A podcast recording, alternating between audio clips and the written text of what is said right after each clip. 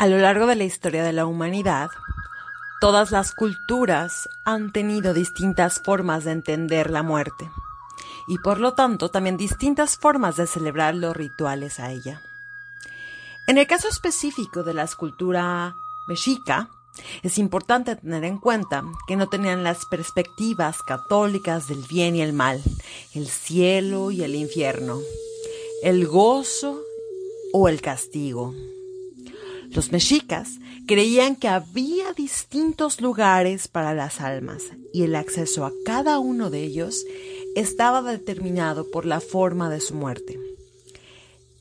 Eran cuatro los destinos a los que las almas debían llegar el Tlalocán, el Omeyocán, el Mictlán y por último el Chichihuahuacó. Mexicanos en Noruega te presenta la cosmovisión sobre la muerte mexica. Tlaloc, el dios de la lluvia, era el regente del Tlatlocán, el cual era uno de los lugares a los que iban las almas. La condición para acceder al Tlalocán era tener una muerte relacionada con el agua. Por ejemplo, haber muerto ahogado por un rayo, haber sido sacrificado en honor a Tlaloc o tener alguna enfermedad como la hidropesia. Es una enfermedad relacionada a la retención de líquidos. Los cuerpos de los difuntos destinados al Tlalocán tenían un trato especial. Les ponían semillas en la quijada, ya que el objetivo era que sus cuerpos fueran un simbolismo de las semillas, que al ser enterradas iban a germinar, comenzando así nuevamente el interminable ciclo de la vida. El Tlalocán es representado como un lugar lleno de felicidad, con abundantes manantiales y ríos, con una tierra fértil en la que nacían toda clase de árboles frutales. Es decir que, en nuestro concepto actual, el Tlalocán era un paraíso. Los mexicas eran una sociedad guerrera por excelencia, haciendo de la guerra parte de su ser.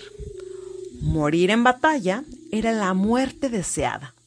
Es por esta razón que el Omeyocán o Casa del Sol era el lugar destinado a los guerreros muertos en combate.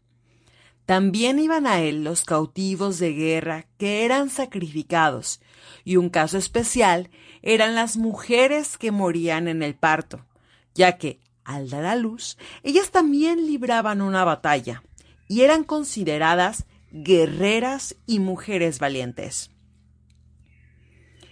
El Omeyocán era un lugar donde diario se festejaba el nacimiento del sol, con cantos y bailes.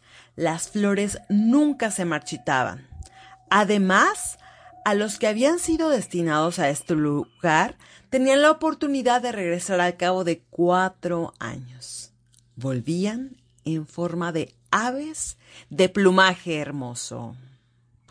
Otro de los lugares a los que iban las almas de los difuntos es Etmitlán.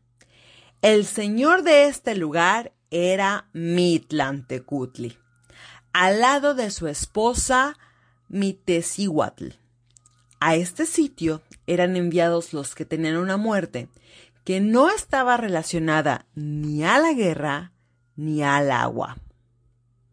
Las almas que accedían al Mitlán iban acompañadas de un perro que los ayudaría a transitar cuatro años por distintos lugares hasta llegar al Chignahuamictlán, donde finalmente podrían descansar. Al llegar a Mitlantecutli, las almas le entregaban algunos objetos como ofrenda, por ejemplo, algodón, hilos de colores, mantas y cañas de perfume. El Chichihuacaco era un lugar muy especial, ya que a él eran enviados los niños que habían muerto de forma prematura. Había un árbol que tenía la función de ser la nodriza de los niños y los alimentaban hasta que reencarnaran. Los niños que iban aquí se supone que no habían probado nunca el maíz, es decir, que no habían tenido contacto directo con la tierra y con el ciclo de la vida.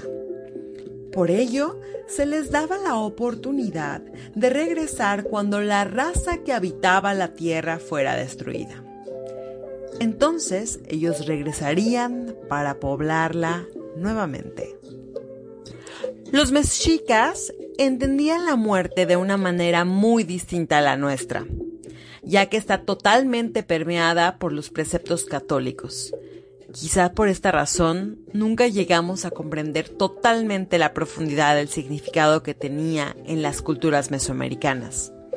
Sin embargo, al día de hoy, el festejo del Día de Muertos en México representa el sincretismo más grande entre la cultura prehispánica y la mezcla con la religión católica.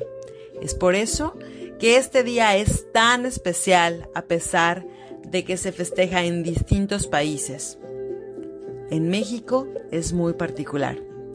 En Mexicanos en Noruega les deseamos un feliz Día de Muertos y que sus almas lleguen con bien a sus ofrendas.